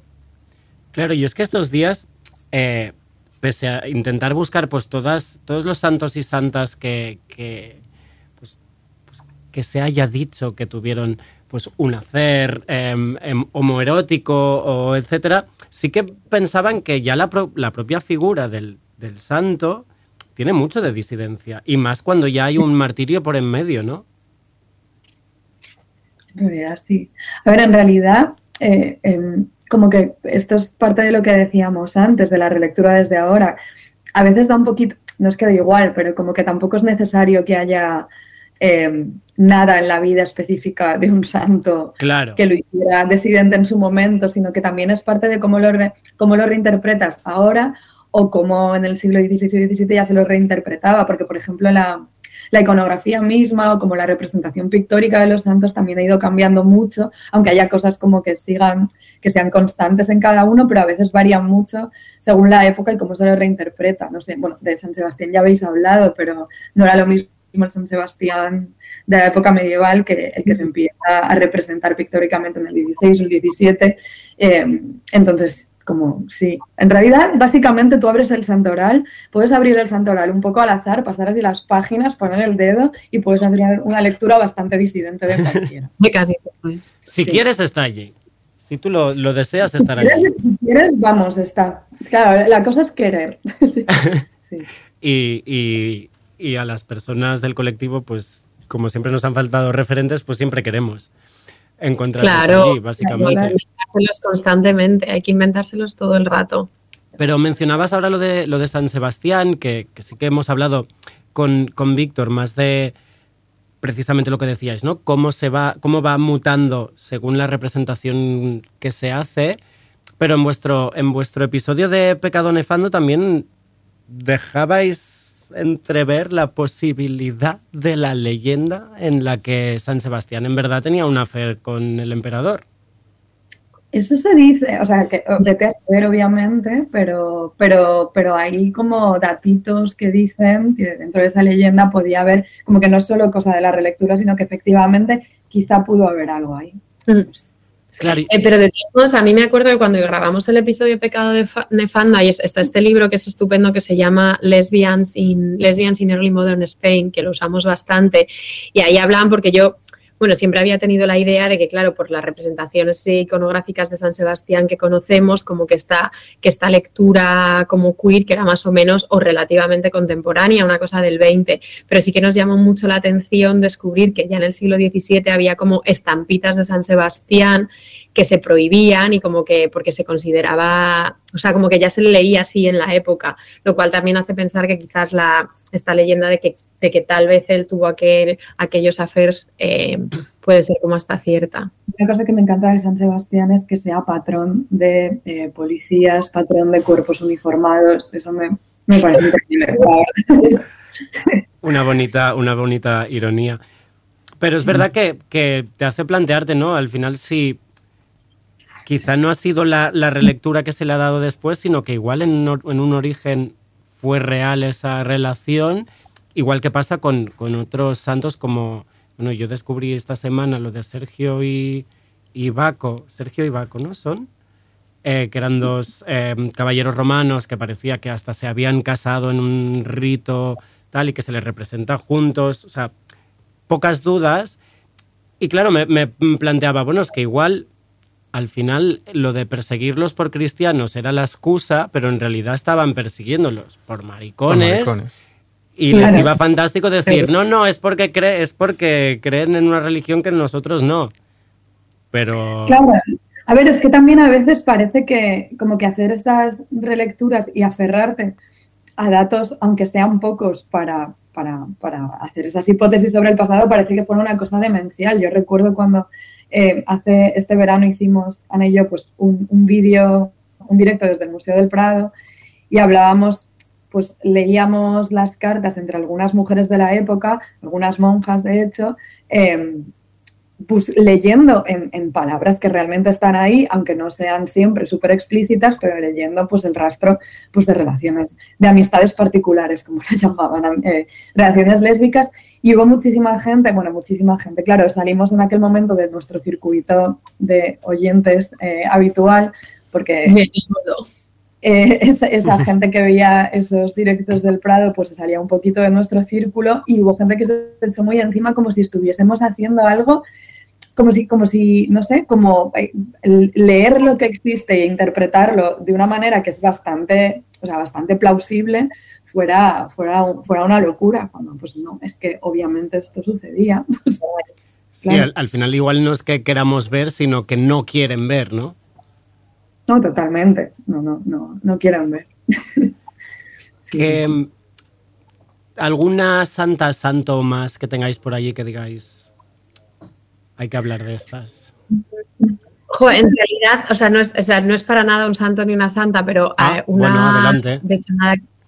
No, pero pensando, porque sí que, eh, bueno, de esto lo hemos hablado Carmen y yo muchas veces, que una vez tuvimos un seminario aquí en el doctorado que era sobre el cuerpo, como el cuerpo en los siglos XVI y XVII, y ahí es donde hablamos mucho de, mm, o sea, hay, hay un libro que se llama La sexualidad de Cristo, que lo que plantea es que es justamente como a partir del 16 y el 17 cuando aparece como, como que Cristo empieza a aparecer como una figura, digamos, sexuada, o sea, que se ve que es claramente masculino y este tipo, este historiador del arte plantea que eso se hace un poco como para reintegrar el sexo en la sociedad que había estado un poco vetado del espacio religioso en la Edad Media, que había todas estas imágenes de Cristo como madre y demás. Total, que en medio de todo esto hay un poeta, hay un poeta inglés que ya de manera que tiene unos poemas, o sea, nada, no era, él no era ni, ni siquiera era fraile, pero era católico en la Inglaterra protestante y que tiene unos poemas súper homoeróticos espectaculares al cuerpo de Cristo que se consideran como los, eh, que es una cosa como muy, muy, muy, muy subversiva para, o sea, da- son, es- resulta hasta sonrojante leerlos ahora porque que tiene como todas estas fantasías de penetración del cuerpo de Cristo y lo convierte como en poemas de adoración y cuando estoy esta mañana que me he levantado yo y estaba pensando en, en vez de estar aquí charlando, pues eso, como de santoral y de cosas queer, digo, no puedo por menos que mencionar a Richard Frashow y esos poemas que tiene de, de erotizar el cuerpo de Cristo de esa manera. De hecho, igual no hay que irse tan lejos porque mm, a un, un contemporáneo bien querido de vuestra bien querida Santa Teresa, eh, San Juan de la Cruz en, en Noche Oscura, al final eso... eh, es- es- mm, mm, igual sí que queremos leerlo homoeróticamente, pero... Ostras, en el momento en que te pones las gafas de, de homo- del Las homoerotismo, gafas homoeróticas. ya no puedes ver otra cosa. O sea, es- es- está diciendo que, el- que ve a Jesucristo allí y que, que son dos cuerpos. Bueno, es que dice, a ver si encuentro por aquí. Bueno, igual vosotras hasta os sabéis el poema, ¿no? Es la noche oscura, es el de amado en amada transformada. Claro. Es ese. Sí. Claro, es que creo que no hace falta decir mucho más, ¿no? En general, como el cantar de los cantares y todo lo que emana del cantar de los cantares da juego para, para casi todo tipo de, de interpretaciones. Jo, luego está la, eh, que no es santa, pero pues sí puede, si, si nos permites entrar en el terreno vírgenes, pues también. Porque, jo, por ejemplo, de hecho hace, hace poco que para, para una cosa que escribimos nos pusimos a leer sobre pues, la Virgen de Guadalupe, por ejemplo, Mm. y pues, que ha sido utilizada muchísimo como, como icono queer en México, que se sigue haciendo hasta ahora y que da bastante juego también. Pero vamos, es que, es que eso es- también es como que más allá de, o sea, como que me cuesta también distinguir a veces, lo reconozco, entre santas o vírgenes en las que se pueda decir históricamente que de verdad tuvieron ciertas disidencias y, y las que no, pero que leemos de forma disidente porque sí. Porque, por ejemplo, también hace poco hicimos, bueno, el último episodio que hemos hecho es sobre mujeres encarceladas y Sí. carcelarias también. eh, y hablábamos mucho de Santa Justa y Santa Rufina, las santas estas de Sevilla que, que encarcelaron. Y, y, y como muchísimas mujeres del siglo XVI y XVII las utilizaban eh, como emblemas, como iconos, como santas de su propio encierro, eh, ya Mm. fuera doméstico, fuera encarceladas también. Y yo que sé, imaginarnos a todas estas mujeres que a veces entregaban ellas en la cárcel a las amistades particulares, eh, siendo súper devotas de Santa Justa y Santa Rudina, pues también es una lectura de ellas que nos gusta. También porque como hay tantos relatos de resistencia al matrimonio y como de y, y cuando lees en por la manera en la que lo relatan, pues en todas las no sé, como en todas las colecciones agiográficas que eran mega populares desde la Edad Media, como la, la leyenda dorada y todas estas, la manera en la que hablan de estas mujeres mujeres mártires que luego muchas son incorporadas al santoral es un o sea la manera en la que textualmente describen esa, ese nivel de aversión hacia matrimonios heterosexuales aunque, aunque lo que decías tú también antes, o sea, como que de, la persecución, que siempre es como se, se ampara bajo el marco de la persecución del cristianismo, pero es muy difícil desde la hora y porque no es útil y por la ausencia de referentes, lo puedes perfectamente leer desde otra manera y mientras nos sirva para trazar genealogías, que también es algo que Carmen y yo decimos hasta la saciedad, pues bienvenido sea. Claro, es que precisamente con, con este rechazo, ¿no? O el simple hecho de ser vírgenes, cuando estuvisteis con Andrea en, en Carballo, que nombrasteis a Santa Úrsula, ¿no? Por un podcast que básicamente es de, de santas y santos, estuve buscando sobre Santa Úrsula y básicamente era ella y todas sus vírgenes, que es que a mí me hace pensar en una Artemis cristiana con todas sus mm, amiguitas. Claro. Y luego tenemos a, a Hildegarda escribiéndole poemas. Dime, dime. No, no, no, ¿cómo decías? No, que luego además resulta que Hildegarda eh, le escribe mm, varios poemas a Santa Úrsula, pues dices, bueno, un poco de icono bollo hay aquí. Obvio. Claro. Lo de Santa Úrsula es espectacular. El momento de Santa Úrsula, decirle a su padre, mira papá, me voy a Pero- si tú quieres, pero antes me tengo que ir de Erasmus por toda Europa con todas estas vírgenes. 11.000. Eh, me parece una cosa muy espectacular, la verdad, que se saliera. Sí, sí. Realmente me tremendo. encantaría tener alguna, me encantaría tener, bueno, reliquias de esos 11.000 vírgenes, hay 8 millones. claro, Es una en tu año sin darte cuenta. Me encantaría tener una reliquia de alguna de esas vírgenes. Yo te, la, yo te la regalo para tu próximo cumple, te consigo una reliquia de una Virgen de Santa Úrsula. Eh, bueno, nos vamos quedando sin tiempo. No sé si queréis mencionar alguna santidad más, pero yo tengo unas preguntas mm, para haceros. ¿Nos queda alguien Adelante. que queramos mencionar? Yo ¿No? creo que básicamente hemos dicho que todos los santos Que son todos- queer. que tú quieras que lo sean. Va- Nos hemos quedado muy a gusto con eso. Sí, que nos vendrán a, nos vendrán a buscar. Cuidado. Eh, pues no, a ver, sabemos quién sería, bueno, quién sería, no, quién es vuestra santa favorita, pero si vosotras fuerais santas, ah, ¿por qué lo seríais?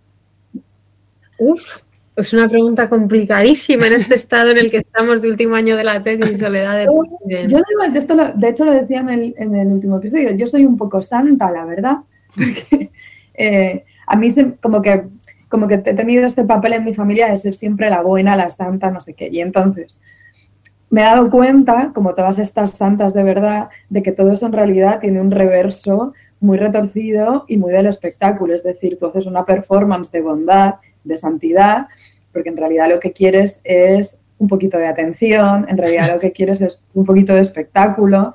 Eh, entonces, si, si yo pudiera o quisiera ser santa hoy, sería obviamente por, um, por, por- pues por el espectáculo y por, y por formar parte de toda esa genealogía femenina de mujeres que van a ser devotas tuyas, obvio. ¿Y, y por qué martirio os conocería? O milagro, o milagro, pero lo del martirio me gusta más.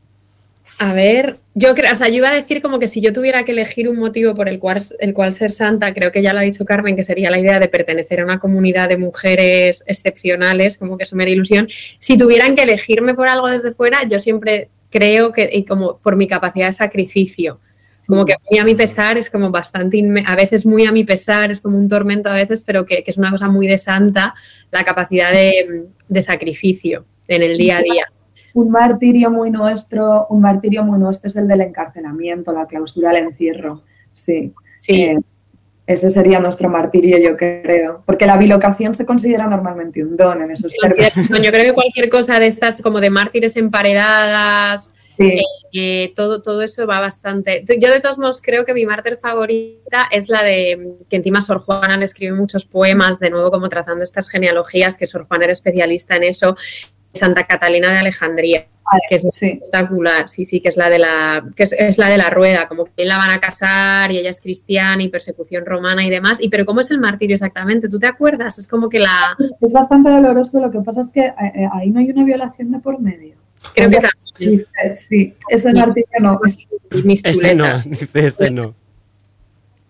Sí. Em, Marc, Sí, con la rueda. ¿cómo, cómo? Pero es una rueda, Que sale- rueda eh, como que la meten dentro de una rueda, no es, no es un botijo, eso es Santa Eulalia, No, ¿no? es como una rueda, es una rueda con cuchillas. Uf. Sí, sí, sí. Pero entonces, ¿te gustaría ese el martirio para ti? Ella, ella todo lo que sea un sufrimiento. Y si ya estoy aquí yo, la encierran en. Es que a Santa Catalina le pasan como todos los, es como un ave creme de martirios, les pasan como todos a la vez, la violan, la decapitan. Cuando le cortan la cabeza, en vez de manar leche, sale sa- en vez de salir sangre, sale leche. Entonces ya el emperador dice, te meto en una rueda con cuchillas a ver si de eso ya no sales. O sea, pobre mujer. Wow. Yo me quedo con el de la clausura, el del encierro. Con, esto estamos, con esto es suficiente, ¿no? Suficiente. Em, Marc, Y milagros, milagros sí, ¿qué milagros serían? Bueno, a ver, ya estáis mm, bilocadas todo el rato, pero Eh, a ver, milagros. A mí hay un milagro que siempre me hizo mucho, que era un milagro falso, era como una especie de industria fraudulenta de milagros que luego se descubre todo el complot en México en el siglo XVII, pero si fuera yo, que era un milagro como, como sin ningún tipo de utilidad, que era simplemente como que eran una señora que vendía unos polvitos de pan que supuestamente tú luego los disolvías en agua y salía la cara de Santa Teresa. Y solamente por el show claro. me encantaría. Estuvo Cantando un tiempo y luego la pillaron y era todo, pues obviamente era todo mentira. Los panecillos de Santa Teresa, hay un libro entero sobre el tema. Eso está muy bien, la verdad. Eso está muy bien. Am, Marc, ¿tú has pensado...? O sea, mi martirio actual creo que sería convertirme en Swifty, básicamente. wow. Y creo que también o sea, como... pero conver- o sea, que te convirtieras a Sí, Swiftie como- o como que el martirio sería escuchar a Taylor Swift. On repeat, 24 horas. Yo tengo que decir que había apuntado escuchar en repeat Quiero tener tu presencia, que es una canción que he odiado siempre. Con esa canción en la casa, ¿lo has dicho? Hacernos, no, nos vas a dejar aquí un Providence con esa canción todo el día. no. Todo el día entero. Os, os estoy compartiendo el martirio, de hecho. Otro, otro, otro sería lucir cisetero todo el rato, Eso es un gran martirio. ¿no? Como que tuviese que ir en traje todo el rato. Esto es fuerte. Como, como de trabajar así como de bebé jefazo. Sí, De- exacto, con el maletín, sí, sí, sí. ¿Y milagro? En ¿Y plan, un milagro? milagro. A mí me gustaría como curar la migraña a la gente, como ponerle la mano en la cabeza y decir, estás curada de migraña. Carmen, eso te lo Mamá, estás muchísimo, curada. Yo estoy curado. Carmen, ¿ti- ¿eres muy de, de migrañas? Soy muy de migrañas. Ah, sí, es que Marc eh, también, por eso lo dice. Sí, yo también. Jo. Claro. penitencia. Sí, sí. No, eso, eso sería un buen milagro. Tengo aquí, en realidad tengo unas pastillas de Estados Unidos que yo creo que son ilegales en Uy. España, que obran un poquito el milagro. Te Pues después, la, después pasamos después pasamos nombres. Bueno, igual no, lo que tienen que es pasar, pasarlo por la frontera. también. Sí, sí. Hacer un poco de contrabando. Eh, si nos escucha alguien que no, no van, que no van a hacer contra, ya, que contrabando. no, que era no, broma. que era Solo broma. nos faltaba esto, Era todo broma. Siempre. Eh, solo nos faltaría esto, sí, sí, es verdad. Este fin de semana no, no hemos tenido buenas experiencias con la policía. Bueno, nunca son buenas experiencias con la policía. También es verdad. Acá. Dile a San, dile a San Sebastián. Ya podrían, ¿Cómo? que tienen a San Sebastián de patrón, que podrían como, no sé, Que- entregarse Que lo suelten, que ya está, que nos lo cambien. Ya les buscamos otro patrón. Sí. ¿Será que no hay? Seguro que hay alguno más, más adecuado. Bueno, eh, Ana, Carmen, mm, qué placer, qué penita teneros a, través de la pantalla. Ha sido estupendo. Ojalá fuera todo el resto del día seguir hablando de Santa. Por esto, por esto del día pensando en esto y escuchando, quiero tener tu presencia en la cabeza, muy martirizadas, emparedadas y escuchando, quiero tener tu presencia en Rhode Island. Claro, es que Pero además os queda una hora. Os- hay una hora, os queda todo el día, vosotras aún. Os queda una hora. Claro, yo me claro. por delante. Todo el día entero. Qué horror. Pero lo, bueno, lo siento muchas mucho. gracias. Ha sido un gustazo. Pensaremos en todo este santoral queer y, y eso siempre da muchas alegrías. Sí. Pues muchas gracias y con esto nos despedimos. Muchas gracias, Andrei, por estar aquí una vez más con, con nosotros. Marc, muchas gracias por todas estas pelis, por estos em, em, milagros que esperamos que se cumplan de, de curar la migraña. A tu cariño. Y gracias a las oyentoas. eh, nos vamos deseando ser santas con parálisis permanente. Adeu, adeu. Eso.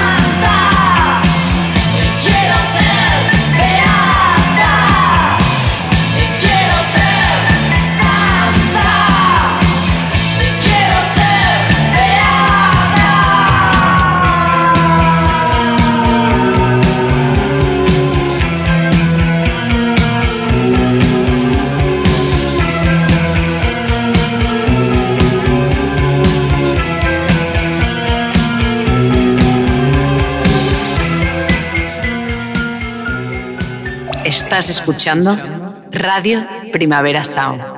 Proudly presented by Cupra.